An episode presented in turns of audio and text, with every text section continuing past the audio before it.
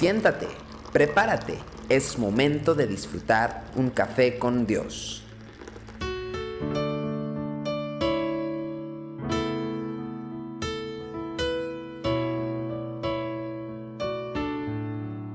Como siempre para mí es un gozo poder compartir la palabra de Dios contigo en este devocional. Nemías capítulo 8 en el versículo 10.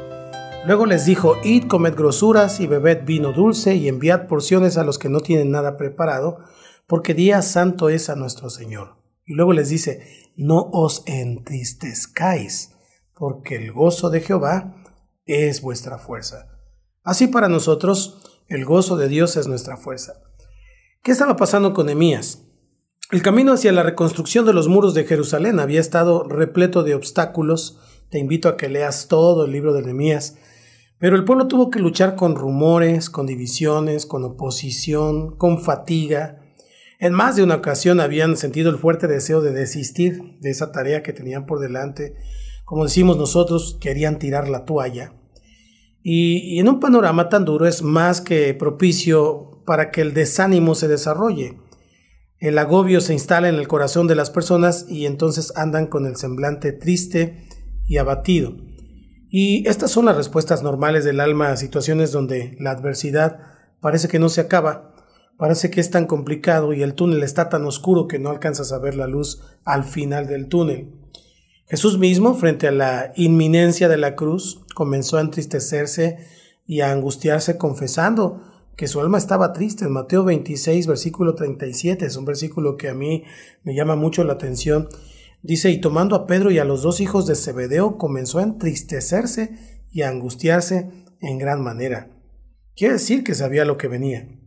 Por eso un cristiano sabio, un líder sabio, no se engaña a sí mismo en cuanto a sus verdaderos sentimientos.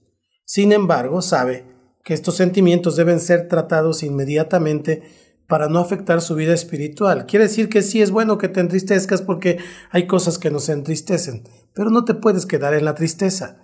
Tenemos que recordar que el gozo del Señor es nuestra fuerza. Jesús en ese momento no perdió tiempo en convocar a sus tres amigos para que lo acompañaran mientras oraba. Él sabía que la tristeza que se instala en forma permanente en nuestras vidas afecta profundamente la manera en que vemos y hacemos las cosas. Así que no tenemos que darle chance a la tristeza. Eh, nos lleva a tener actitudes negativas, de desesperanza, nos invita a que dejemos de luchar para que comencemos a creer que nuestra situación no tiene ninguna regla. Así que nos conduce indefectiblemente hacia el camino de la depresión, porque nadie puede vivir en forma indefinida con falta de esperanza, y la depresión es una muerte silenciosa. El hombre desanimado ya está derrotado, porque ha perdido la voluntad de seguir peleando. Y Jesús, al igual que Nehemías, sabía que era esencial reavivar el gozo que es la fortaleza del hombre espiritual. Su agonía en Getsemaní no terminó hasta que lo había recuperado. Porque dice la escritura en Hebreos capítulo 12, versículo 12, que debidamente fortalecido, porque estuvo orando, dice que por el gozo puesto delante de él, sufrió la cruz. Fíjese bien, antes de ir a Getsemaní comenzó a entristecerse y angustiarse. Fue a orar, empezó a clamar a Dios y entonces se alegró. Y entonces el escritor de Hebreos dice que hubo un gozo puesto delante de él. Y así ese tipo de gozo no es un sentimiento, sino una convicción espiritual. Jesús se convenció de que era lo necesario y que además todo iba a estar bien. Las circunstancias pueden ser adversas eh, en extremo, pero el gozo viene cuando conseguimos sacar nuestros ojos de las cosas que se ven y ponerlos firmemente en las cosas que no se ven.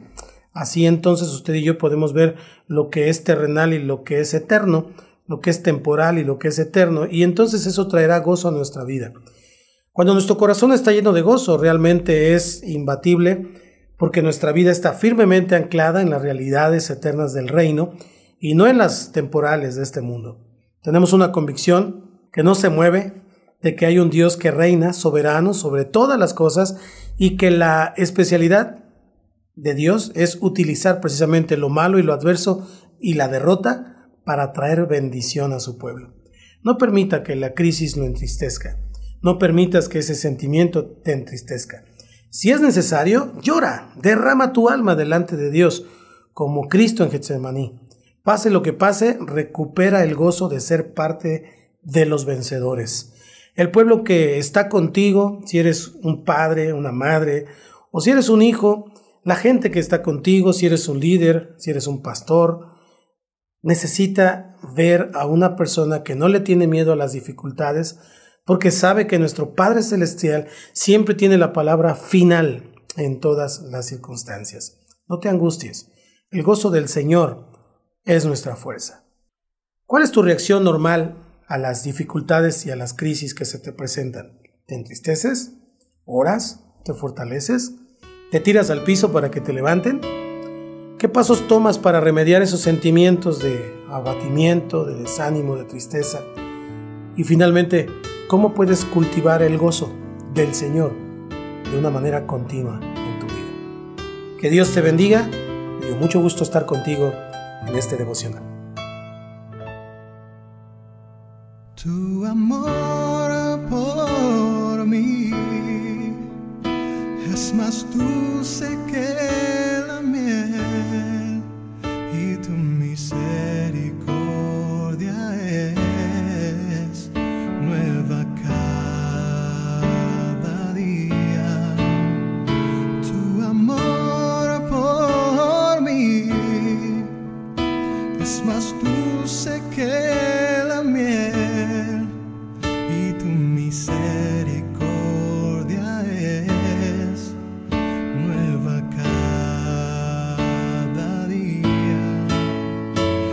por eso que te alabo, es por eso que te sirvo, es por eso que te doy todo mi amor. Es por eso que te alabo, es por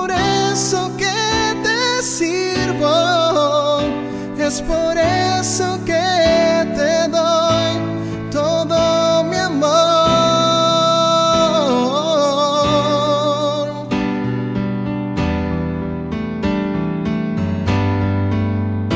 Es por eso que te alabo, es por eso que te sirvo, es por eso